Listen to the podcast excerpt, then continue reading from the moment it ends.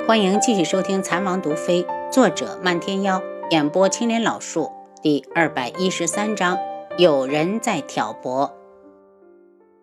不行，九月国皇室的人都是一肚子花花肠子，你一个人过去，万一像千言一样失踪，我回去后我怎么跟智哥哥交代？贺兰溪是铁了心的要同去。两人到了太子府，报上名号，连侍卫通传都省了，直接将人迎进去。智王妃，你总算是来了。要是再不来，侍卫红着眼睛说不下去了。他吸了吸鼻子，又道：“就算太子重伤昏迷，派去找千阳姑娘的人也没有撤回来。”楚清瑶的神色终于有了松动，看来东方顺对言儿倒是一片真心。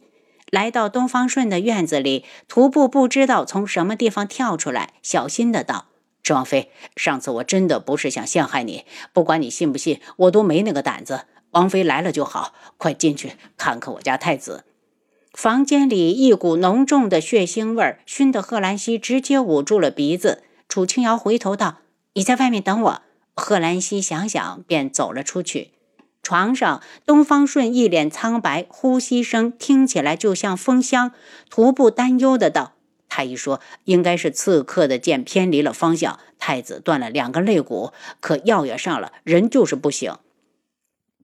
楚清瑶诊了脉，又经过医疗系统确认，确实是断了两根肋骨，但同时也伤到了肺叶，而且胸中已经有了积液，需要及时处理。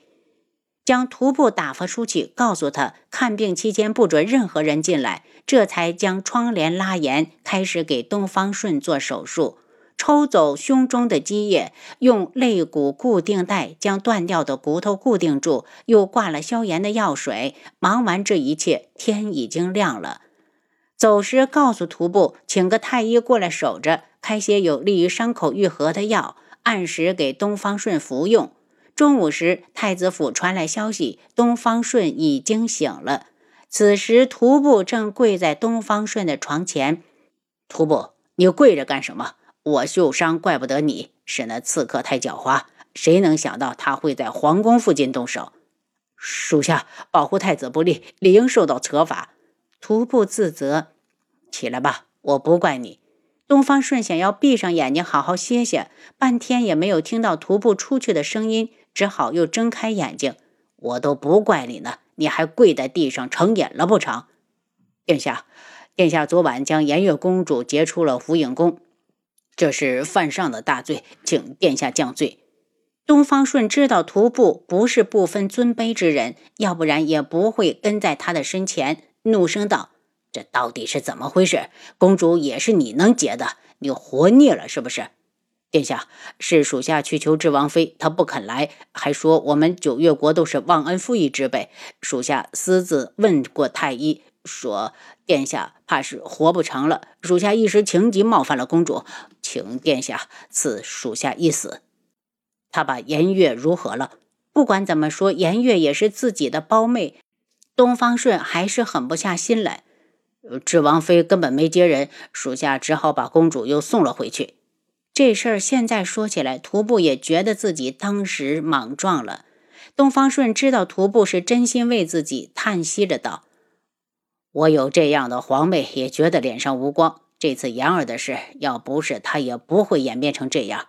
如果他没发现是你，此事不准再提。但你记住，就算再不对，她也是公主，由不得你犯上。楚清瑶回去睡到晌午才起来，七绝从外面进来。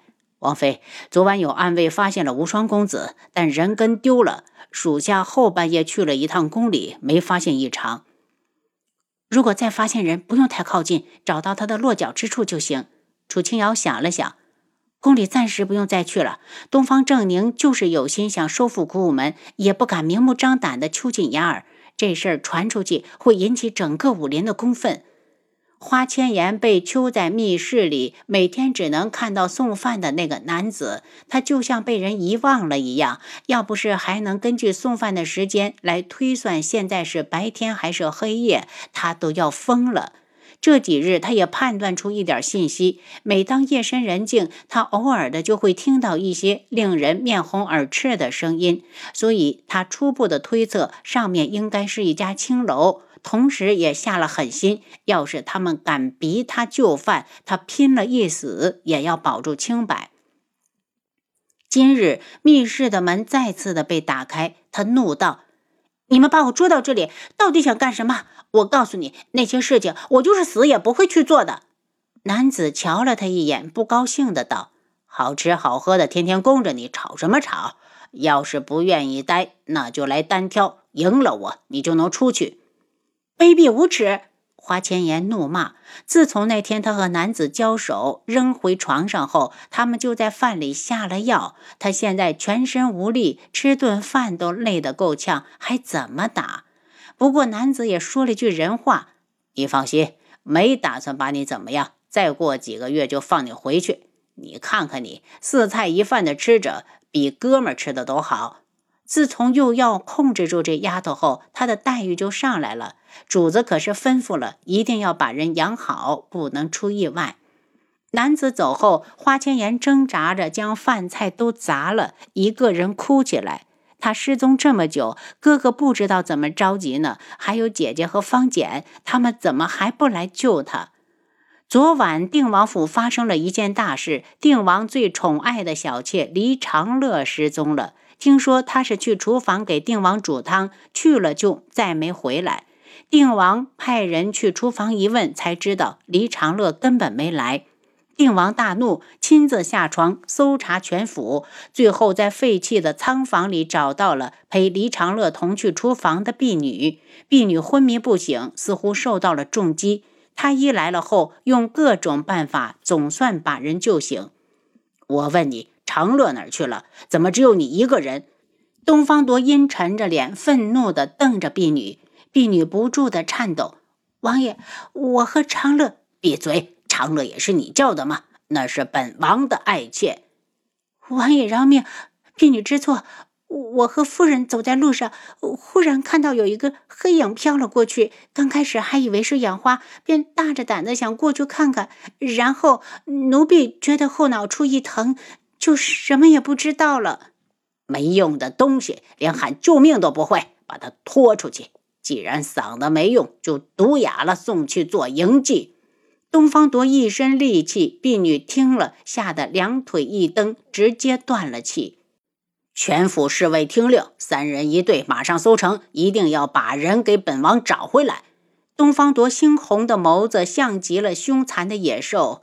一如当年将那人从湖中捞上来，他捞着冰冷的尸体时的极怒的样子。宇文景睿听说宇文天青失踪了，这个气呀，果然是浮不上台面的东西。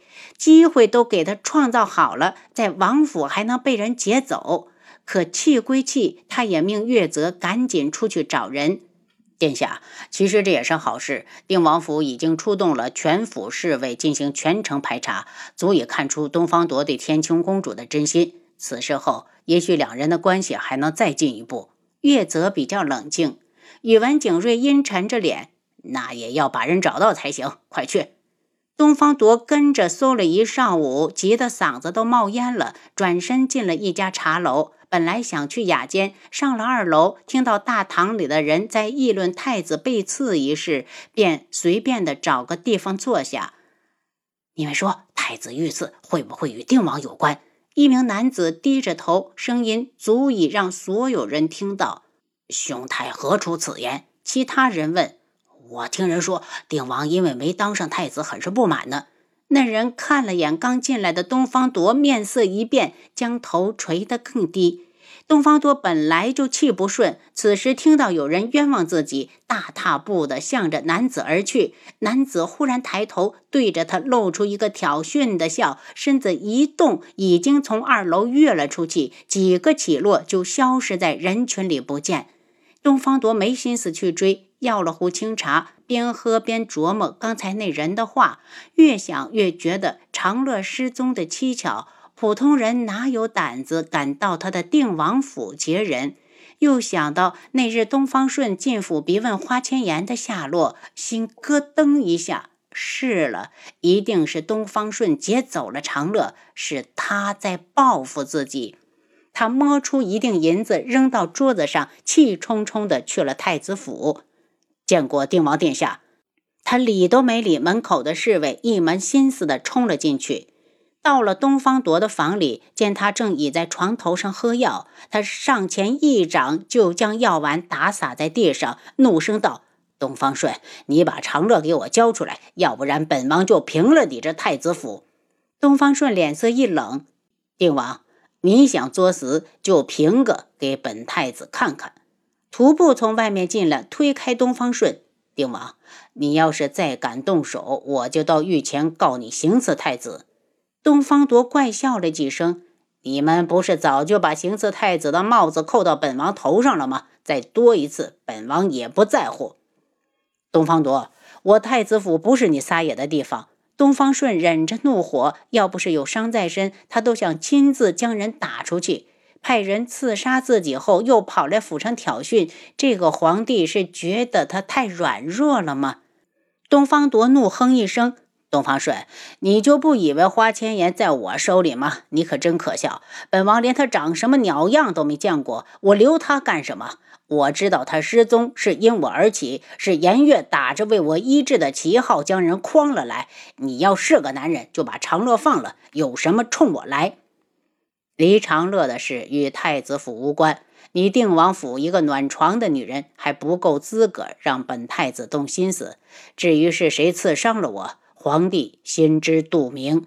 东方顺看了眼地上的药汁，徒步送客，再让太医重新熬一碗药送进来。您刚才收听的是《蚕王毒妃》，作者漫天妖，演播青莲老树。